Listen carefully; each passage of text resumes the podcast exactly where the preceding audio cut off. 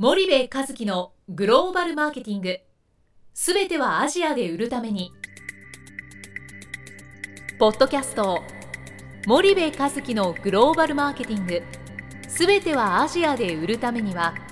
過去10年間で1000社以上の海外展開の支援を行った森部和樹がグローバルマーケティングを分かりやすく解説します。グローバルマーケティングとは世界のニーズに応えて利益を上げること。アジアで売るためには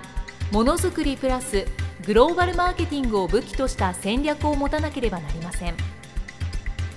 日本には素晴らしい企業が多く存在します。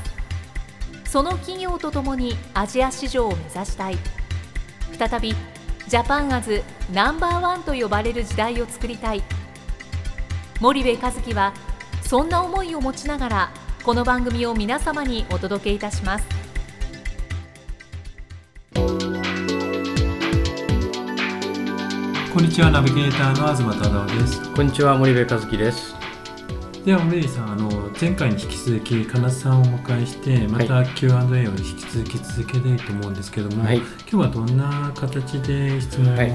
けましょうか、はい、えー、っとそうですね。今日もあの2つほど質問を考えてきておりますので、まあ、これから中国で e コマース事業に参入を考えているリスナーの皆様のお役に立てればというふうに思っております。でまたあの e コマースの事業だけじゃなくてですね金津大輔がえ中国で事業家としてやってきたことはですね多分いろんな皆さんの参考になると思いますのでぜひあの楽しんで聞いていただければと思います。じゃあ金津さんよろしくお願いします。よろしくお願いします。じゃあ早速質問の方に行きたいんですが金津さんがもしもう一度中国で、えー、ネット通販をやるとしたらえー、今我らがスパイダーイニシアティブの取締役バイスプレゼントですからもう一度通販やってほしくないですがもし仮にやるとしたら何を変えてどうやりますかね？そうですね。今もう一度中国でネット通販をするとするならば、うん、という質問ですが、うん、まあマーケティングをもう一度その一から基礎からやって、うん、もう少し前回よりも精度の高いマーケティングプロセスを踏んで、うん、しっかりとしたそうですね戦略を。戦略を組んで、えー、やりたいなとなるほど。なるほど、まあ、前回のお話と少しかぶるのかもしれないんですけど結局そのハーバードスタンフォードウォートンみたいなあの優秀な MBA がもってしてもやっぱりマーケティングが重要だというそういうところに行き着いてるそういう話ですよね。ねはい、結局商売するのは何をいくらで誰にどう売るんだということであってそこを組み立てていくっていうのが、まあ、マーケティングでございますのでそれをやっぱりしっかりやっていきたいというそういうことですね。そうですね中でもその前回もちょっとお話あったと思うんですけどブランディングとか価格とか商品とかっていうお話だったと思うんですけどあの辺の話ってもう一回お聞かせいただいてもいいですかね。ね？まあ、もう一度そのえー、中国ネット通販をやるとしたら、うん、まあ、今のその中国の e コマース市場っていうのは、うん、まあ、その広告オンライン広告の、まあ、需要と供給のバランスがあまりにもその供給が少ないと、うん、まあ、需要が多くて供給が少ないので、まあ、高止まりしていると思うので、まあ、そういう、えー、状況の中で、まあ、どうしたら利益が出せるのかというのを、えー、しっかり考えるべきだなとは思います。うん。うん、結局そのインターネット広告の価格が高すぎるというそういうことなんですね。そうですね。なのでその投資対効果のその ROI が著しく低くなってしまうと、うん、まあ、それにまあ寄与するためにまあブランディングと商品をしっかりなんですけれども、まあ、その市場のその需要と供給のバランスがあまりにもかけ離れていれば、うん、まあ、いくらいい商品とブランディングがあっても、うん、なかなか利益をその広告ベースを打つというベースで出すのは難しいのかもしれないなと思いますけれども。結局それってその e コマースのプレイヤーさんがその利益を着実に出していくっていう戦い方をせずに基本的にはファンドから巨額な投資を受けてそれをブランディング広告投資をすることによって会員を集めてトップライン伸ばしてで時価総額上げて IPO して、えみたいなそういうその日本とは違った経営スタイルがあるから結局広告に投資する金額が増えるとで、え、そういう企業がたくさんいるので、えー、インターネット広告代理店も値段を下げなくて済んでいるというそういうことになってるわけですよね。そうですねだから1台1000万する車をインターネットで仮にもし売るとするとその1000万円の車でございますから、まあ、利益が多いと。で、えー、利益の多いものを売れば広告にいくら投資してもあの ROI は高いけども1個いくらのものを安いものを売ってるんであれば ROI が低くなっちゃうとそういうことですかね。ね。はい、なるほど。その何を変えるかのところなんですけども、まあ、マーケティングをしっかりこう組み直すとい。うところがあると思うんですけども、マーケティング以外だとどんなことが言えますかね？そうですね。まあそのオンラインとオフラインの、うん、えー、販売もっていうその構築の比重を、うん、おそらく今回もしもう一回やるんであれば、見直すとは思いますね。結局ねその菅さんよく話してるんだけども EC ということで、まあ、市場がバブっていると、まあ、今若干落ち着いてはいるものの投資が集まりますよね。で投資が集まるんですけども実はその e コマースで、えー、売り上げを立てるんではなくてオンラインの方で売り上げを立てると EC というのはあの先ほど言ってたその広告外に広告出すと高いわけでその広告の意味合いで EC を利用しているだけで、まあ、当然そこで売り上げ上がりは上がるに越したことはないんですけども実はリアル店舗戦略を本当に徹底的にやるっていうことが中国での EC の必勝法なんじゃないかとそういうことを言ってるわけですよね。そうですね。まあ、そういう見方もできるんではないかなとは思ってますけれども、まあ、それはそのブランディングとか価格とか商品によるとは思うんですけれども、まあ、e コマース企業だから e コマースに固執して、えー、オフラインは一切っていうところは、おそらく今の状況で難しいんじゃないかなとは思います。なるほどね、はい、それが理由で結局そのラミューを金さんがやってた時も、えー、世の中的には EC という見られ方をしてましたがラミューの経営陣はあくまでマルチチャンネルの下着の通販会社だということを自分たちで言ってたと思うんですけどね。そういういわゆるポリシーなわけですよね。ね。なるほど。一時期そのラミューさんってカタログ販売とかリアル店舗それから EC それから、えー、電話コールとかもやってたんですよね。ね。はい、で、えーと、そんな中でこう何が一番こう ROI が高かったんですかね？おそらくそうですね。オフラインのその実際の店舗、うん、そこは着実にまあ利益が出るという、うん、えー、チャンネルだったと思いますけれども。うん、なるほどトップのね営業成績残しててカタログ通販とかってやっぱあんまりカタログはおそらく e コマースが先に出てしまった中国ではですね、うん。うん、もう一度カタログで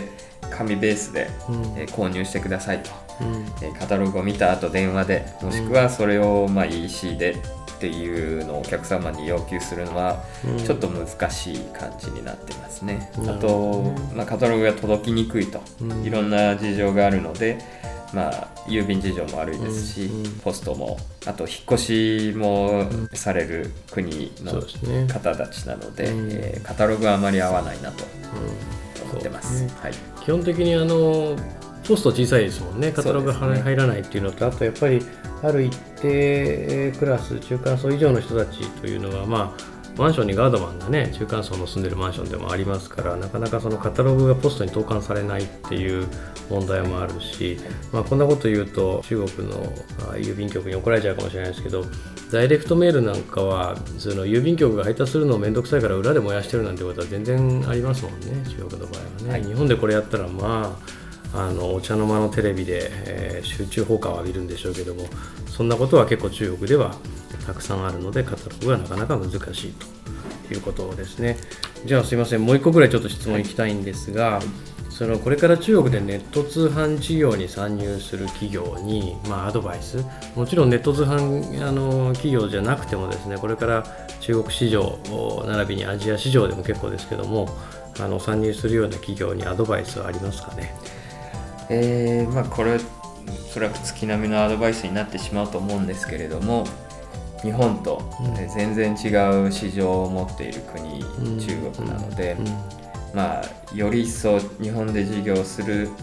えー、時よりも事業計画を、うん、まあ、マーケティングの調査をしっかりやって、うん、事業計画をしっかり書くと、うん、でまあ、それを、まあ、ブレずに着実に実践すると、まあ、あのいろんな誘惑があると思うんですけれども、それに、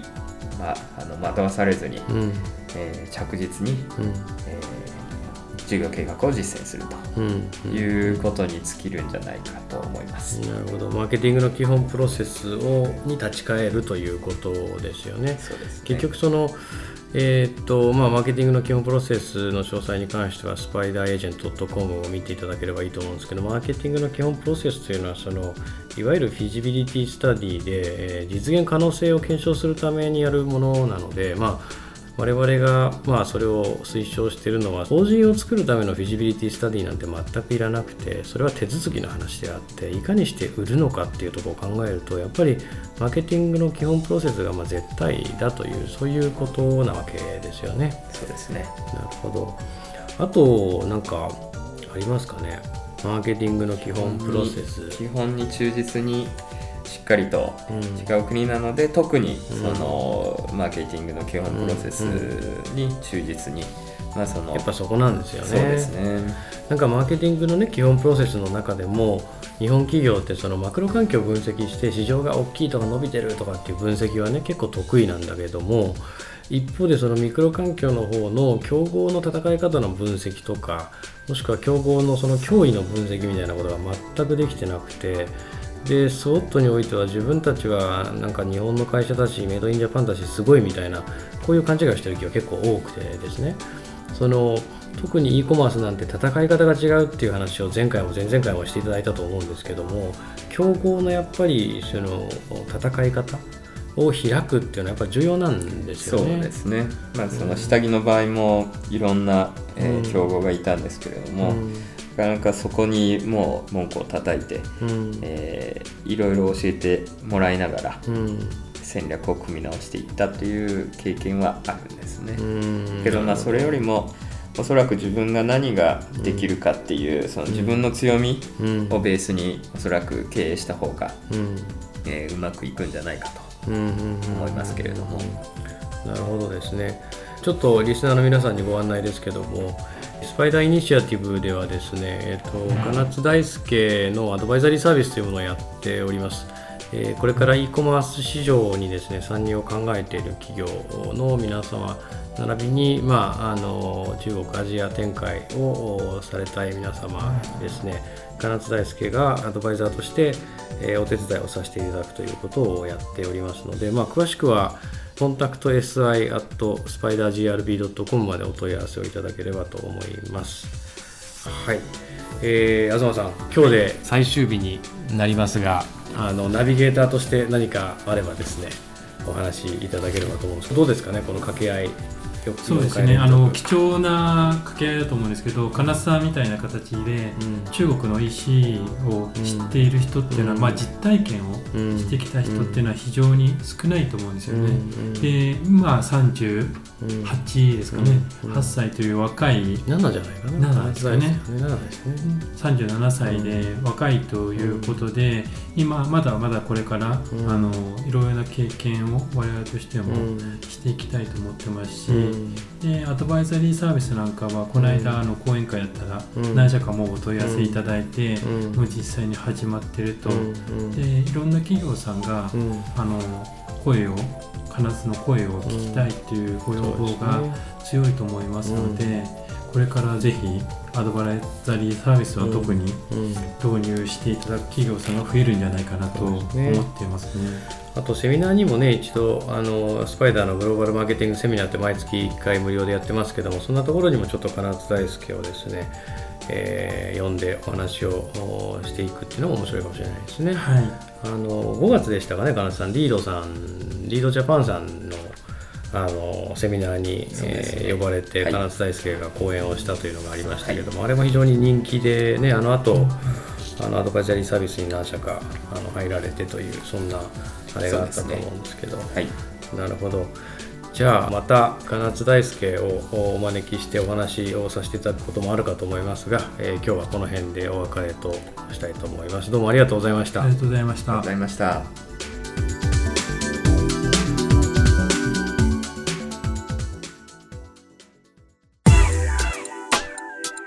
本日のポッドキャストはいかがでしたか？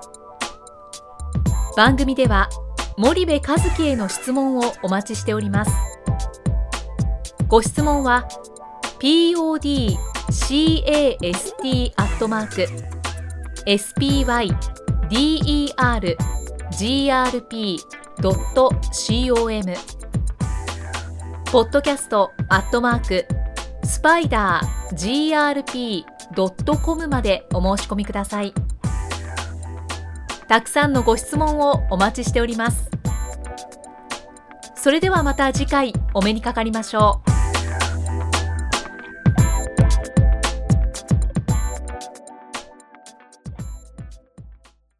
森部和樹のグローバルマーケティングこの番組はスパイダーグループの提供によりお送りしました。